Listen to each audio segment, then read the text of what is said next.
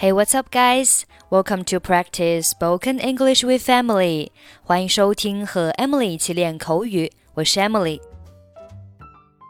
迟到或者早退，在英文当中如何表达呢？如果你想表达很抱歉我迟到了，你可以说 Sorry, I'm late，或者是 Sorry to be late。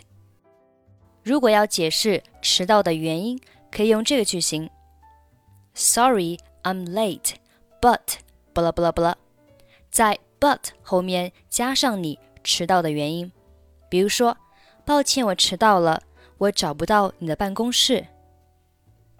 Sorry, I'm late, but I couldn't find your office. 再比如说，抱歉，我迟到了，我遇到了交通堵塞。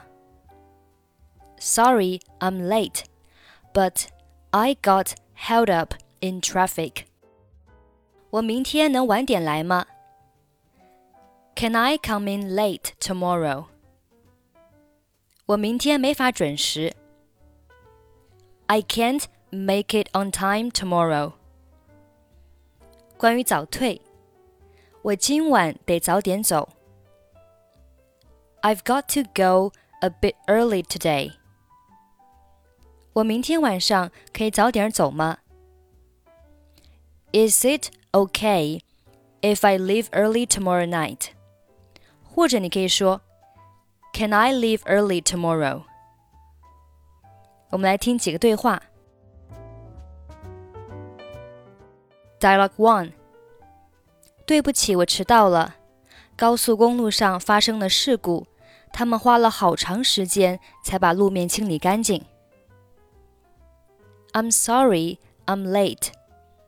There was an accident on the freeway, and it took them forever to clear the road.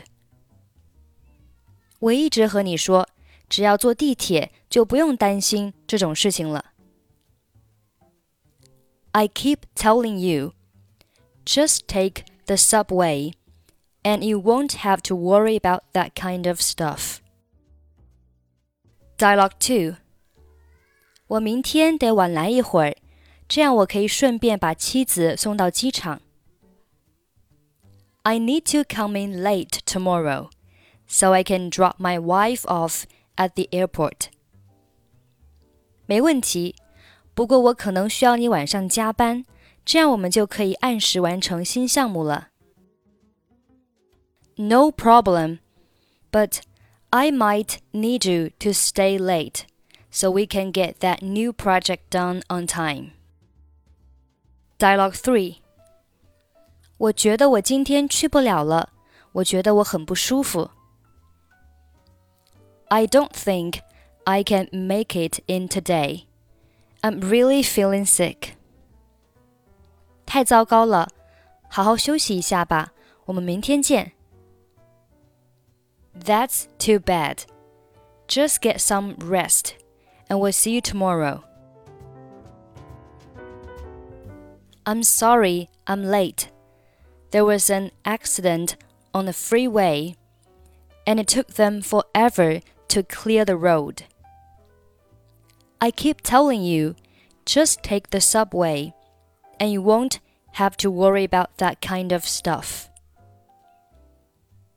I need to come in late tomorrow so I can drop my wife off at the airport. No problem, but I might need you to stay late so we can get that new project done on time. I don't think I can make it in today. I'm really feeling sick. That's too bad. Just get some rest, and we'll see you tomorrow.